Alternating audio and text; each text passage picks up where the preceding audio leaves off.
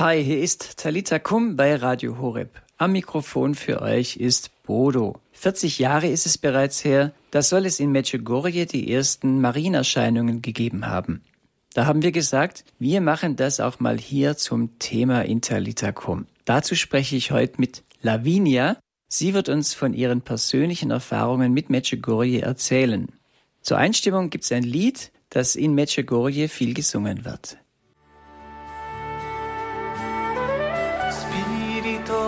Del Dio vivente, Spirito del Dio vivente, Spirito del Dio vivente. Ihr hört Radio Horeb. In Talitakum, unserem Magazin für Teens, geht es heute um Medjugorje und Erfahrungen, die man damit oder die man dort machen kann. Der 24. Juni 1981 also vor ziemlich genau 40 Jahren und ein paar Wochen, der, seit dem 24. Juni 1981 sollen dort in dem Ort Medjugorje in Bosnien-Herzegowina Marienerscheinungen stattfinden. Sechs Kinder und Jugendliche im Alter von neun bis 16 Jahren haben damals gesehen, dass ihnen die Mutter Gottes erscheint. Mehr als 40.000 Erscheinungen oder Visionen soll es inzwischen gegeben haben. Regelmäßig werden Botschaften der Jungfrau Maria von Medjugorje veröffentlicht. Wenn gerade nicht Corona ist, zieht es jährlich mehrere Millionen Pilger dorthin. Seit 2019 erlaubt der Vatikan offiziell Wallfahrten nach Medjugorje. Damit soll noch nichts über die Echtheit der Marienerscheinungen und der Botschaften aus Medjugorje gesagt werden. Das wird noch geprüft. Papst Franziskus hat aber schon mal zu dem Thema gesagt, ich glaube, dass in Medjugorje Gnade ist. Das lässt sich nicht leugnen. Es gibt Menschen, die sich bekehren. Ich habe hier eine junge Dame, für die Marienbotschaften aus Medjugorje sehr wichtig geworden sind. Als Teenie hat sie sie gehört und gemerkt, wie sich ihr Leben verändert und einen Sinn bekommt.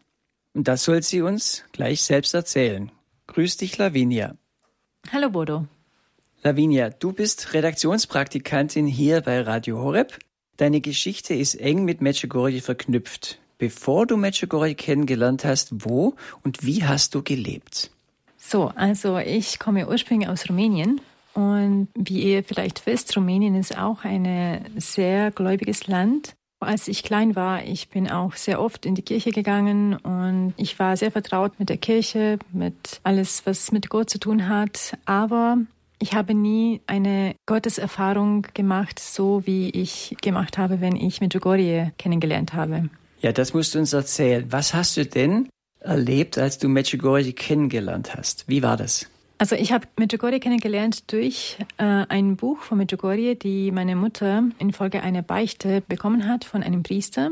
Und ich war damals in die achte Klasse in die Hauptschule und ich war eigentlich eine sehr gute Schülerin und äh, die Schule war alles für mich. Und weil bei uns eine Abschlussprüfung machen, hatte ich angefangen, Angst zu haben wegen dieser Prüfung, weil ich in einen guten Gymnasium kommen wollte. Und ja, ich habe dieses Buch gefunden. Der Titel dieses Buch heißt Übergebt euch ganz mir.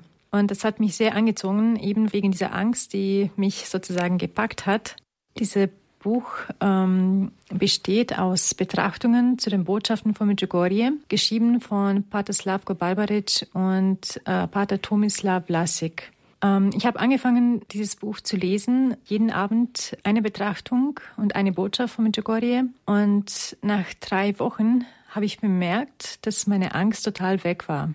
Also ich habe angefangen eigentlich umzusetzen, das, was in diesem Buch stand, also was in diese Botschaften stand, einfach mich Gott ganz zu übergeben. Und ja, das war erstaunlich, wie in drei Wochen sich schon eine Veränderung in mir spürbar so eingenistet. Also damals in dieser Zeit, wo es darum geht, ob du aufs Gymnasium gehen kannst, hat sich deine Angst gelegt. Und wie war das dann auf dem weiteren Weg? Haben sich die Botschaften der Jungfrau Maria von Medjugorje auch weiter auf dein Leben ausgewirkt und wie? Ja, also in den ersten Jahr kann ich sagen, das war das schönste Jahr meines Lebens, weil da ich Gottes Liebe kennengelernt habe und in diesem Jahr hat mich Gott wirklich mit ganz viel Gnade überschüttet und da habe ich sozusagen verkostet, wie wie das Leben in Fülle ausschaut. Und eben nach diesen drei Wochen konnte ich wieder lernen und das hat sich nochmal bei der Prüfung, noch eine Prüfung in Prüfung gelegt, sozusagen. Wie meinst du das? Ja, wie gesagt, ich konnte wieder lernen und bei meiner Abschlussprüfung hatte ich eine Prüfung in den Sinn, dass es ist mir ein Subjekt gekommen bei der Prüfung, die ich gar nicht gelernt habe. Und da habe ich mir gesagt, oh nein, was mache ich jetzt? Und da wollte mich gerade Gott prüfen, sozusagen, was ich von ihm gelernt habe in diesem Jahr, in diesem Jahr, wo er mich mit so viel Gnade überschüttet hat. Es war für mich eine, auch eine Glaubensprüfung weil ja, es hat sich so ergeben, dass ich eben genau eine der wenigsten Subjekten, die ich nicht gelernt habe, ist bei der Prüfung gekommen. Und ja, das war für mich so, Gott, warum hast du das gemacht? Erstmal. Und dann habe ich mir gesagt, okay, das muss ich jetzt umsetzen, was ich in diesem Jahr gelernt habe, einfach mich Gott ganz zu übergeben. Und das konnte ich wirklich mit Gottes Gnade machen. Und das habe ich tatsächlich geschafft. Also ich, es hat sich so ein Frieden in mich ähm, reingesetzt, und dann konnte ich auch äh, ohne Angst weiterdenken. Und ich muss auch ehrlich zugeben, ich habe eine meiner Kommilitonen gefragt, worum geht es in, diese, in diesen Lektionen. Und ich habe mich erinnert, es war eine Lektion, die vor zwei Jahren gewesen ist. Und ich habe mich wirklich nicht mehr erinnert, aber ich habe gefragt, worum geht es in dieser Lektion. Und weil ich so ruhig war, weil ich so im Frieden war, konnte ich mich danach alles erinnern, worum es geht in dieser ähm, wow. Lektion. Mhm. Und ich habe geschafft, wirklich was zu schreiben und tatsächlich habe ich auch eine sehr gute Note bekommen. Das war 39. Äh, das ist bei uns sehr gut. Also das ist wie ein 2 in Deutschland. Also 10 bei uns ist die beste Note. Also 39 habe ich bekommen an dieser Prüfung.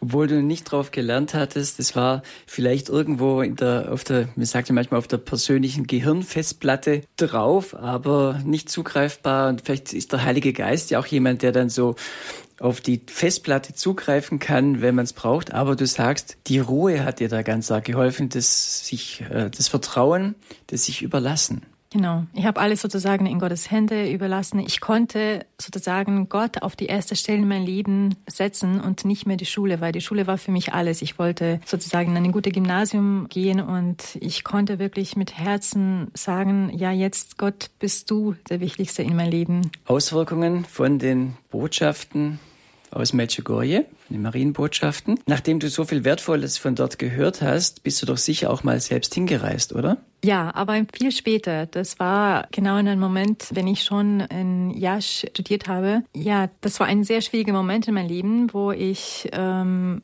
gedacht habe, das kann mich nur Gott retten, sozusagen aus dieser Situation. Nur Gott ist meine letzte Hoffnung. Und obwohl ich damals auch nicht sehr viel Geld hatte, äh, habe ich wirklich alles gemacht, damit ich nach Medjugorje komme. Genau. Und dann hast du was erlebt? Als ich erstmal in Medjugorje kam, das erste Eindruck, die ich erlebt habe, war, ich habe meinen Fuß gelegt vom, vom Bus in Medjugorje und dann habe ich so gespürt, als ich, als ich in ein Bad vom Frieden reinkomme. Das war mein erster Eindruck. Also wo du auf die Erde gestanden bist, genau. oder? Was meinst du? Mhm. Also ich habe gleich die Friede gespürt. Und ja, das, und das war gleich auch ein, ein Gefühl des Zuhause-Seins, aber trotzdem auf eine menschliche Basis habe ich mich sehr fremd gefühlt, weil ich war da alleine und ich kannte niemanden. Und ich erinnere mich, äh, das erste Mal, wenn dieses Fremdgefühl weggegangen ist, ist, wenn ich Pater Joso kennengelernt habe. Äh, der ist ein Priester, der in Medjugorje als Pfarrer war und er hat selber am Anfang äh, nicht geglaubt, dass die Erscheinungen wahr sind. Und er war einmal in die Kirche und er hatte entweder eine Erscheinung oder hatte selber die Stimme der Mutter Gottes gehört, die ihm gesagt hat, ähm, beschütze die Kinder. Und gleich nachdem er das gehört hat, sind die Kinder gekommen in die Kirche und sie haben ihm um Hilfe gebetet, weil sie wurden verfolgt von der Polizei. Damals war auch äh, Kommunismus und ähm, es war nicht erlaubt, den Glauben zu leben. Und die Kinder haben Zuflucht gesucht und äh, ja, dann hat er das geglaubt, weil eben die Kinder gleich danach um, um Zuflucht gesucht haben. Medjugorje liegt in Bosnien-Herzegowina, zu dieser Zeit eben noch äh, ja, kommunistisch.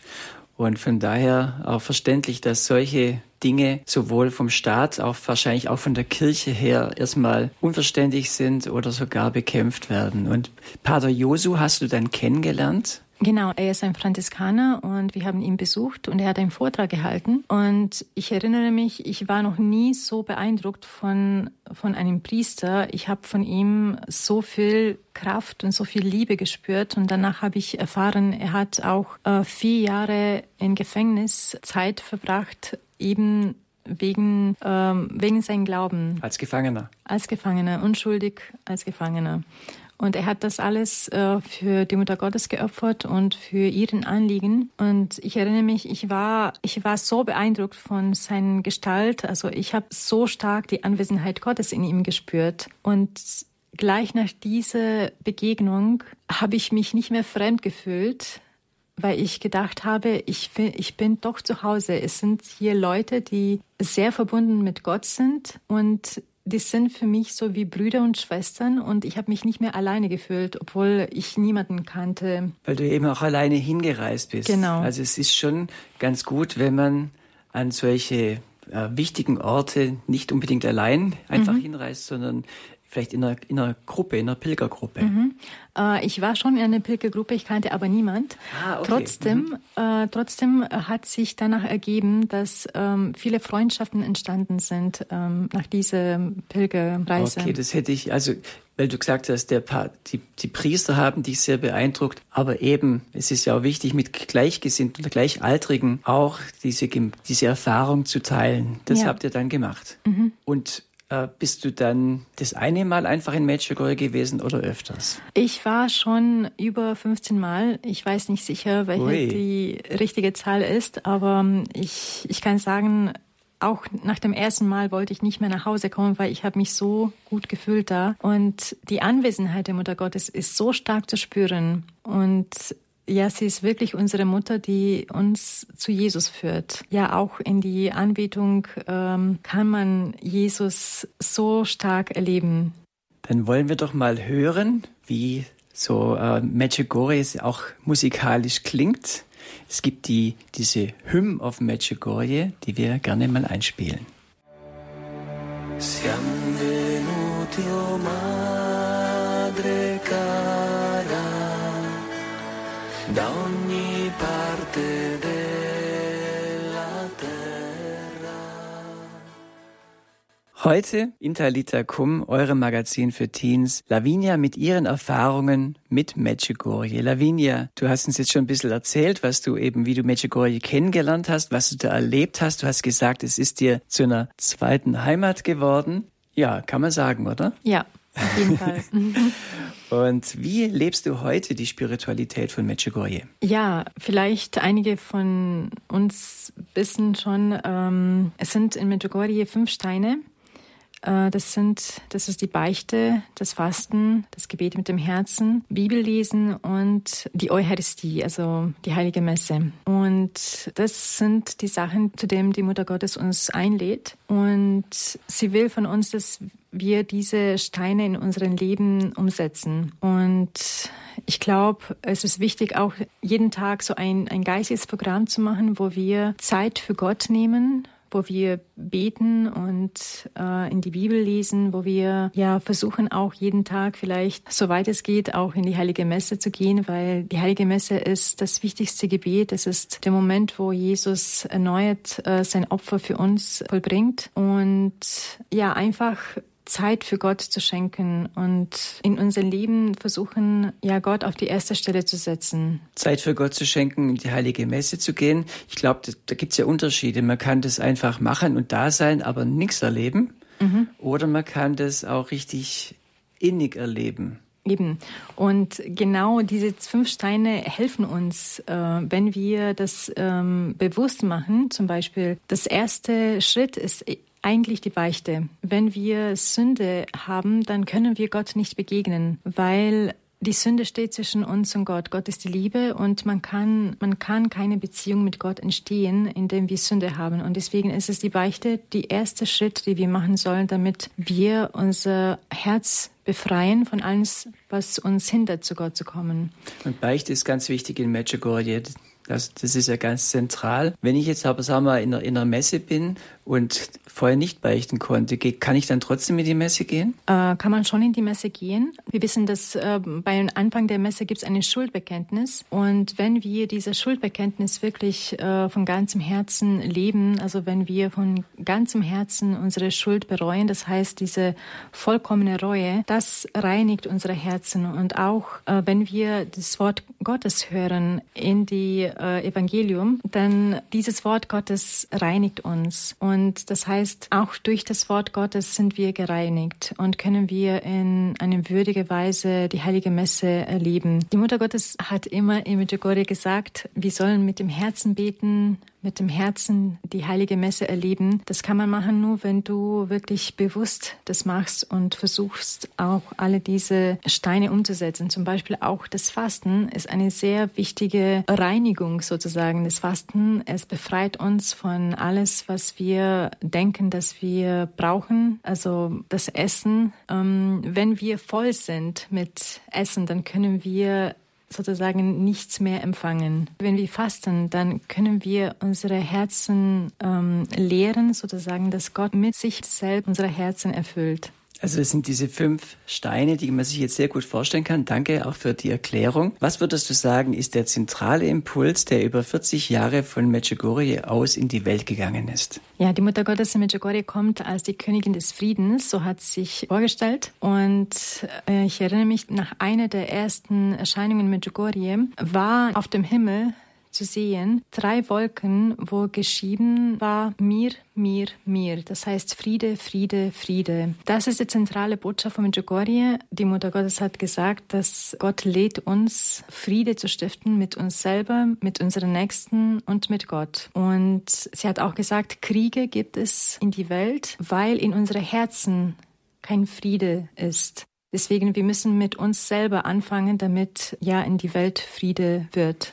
Lavinia, und du magst für dich, dieser Friede ist auch heute noch da auch wenn du hier in Balderschwang bist oder? Auf jeden Fall. Also kann ich auch sagen, dass ähm, hier in Balderschwang ist ein Ort des Friedens, ist ein Ort der Gnade, weil hier viel gebetet wird und Gott geehrt wird. Und die Mutter Gottes hat auch gesagt, äh, da wo, wo gebetet wird, da ist Gott in, in eurer Mitte. Und da kann ich auch sagen, habe ich auch hier ähm, Gott erlebt und ähm, kann ich auch nur alle einladen, in dieser Ort zu kommen. Lavinia, ganz herzlichen Dank und noch alles Gute und viel Segen für dein Praktikum hier bei Radio Horeb. Dankeschön. Ja, ihr hört Talita Kum, das Magazin für Teens. Danke fürs Zuhören. Diese Sendung oder auch andere Sendungen könnt ihr nochmal nachhören unter horeb.org in der Mediathek. Dort gibt es den Corner Jugend und dann den Corner Talita Kum. So, das war Talita Kum, das Magazin für Teens. Ich bin Bodo. Ich wünsche euch noch einen schönen Abend.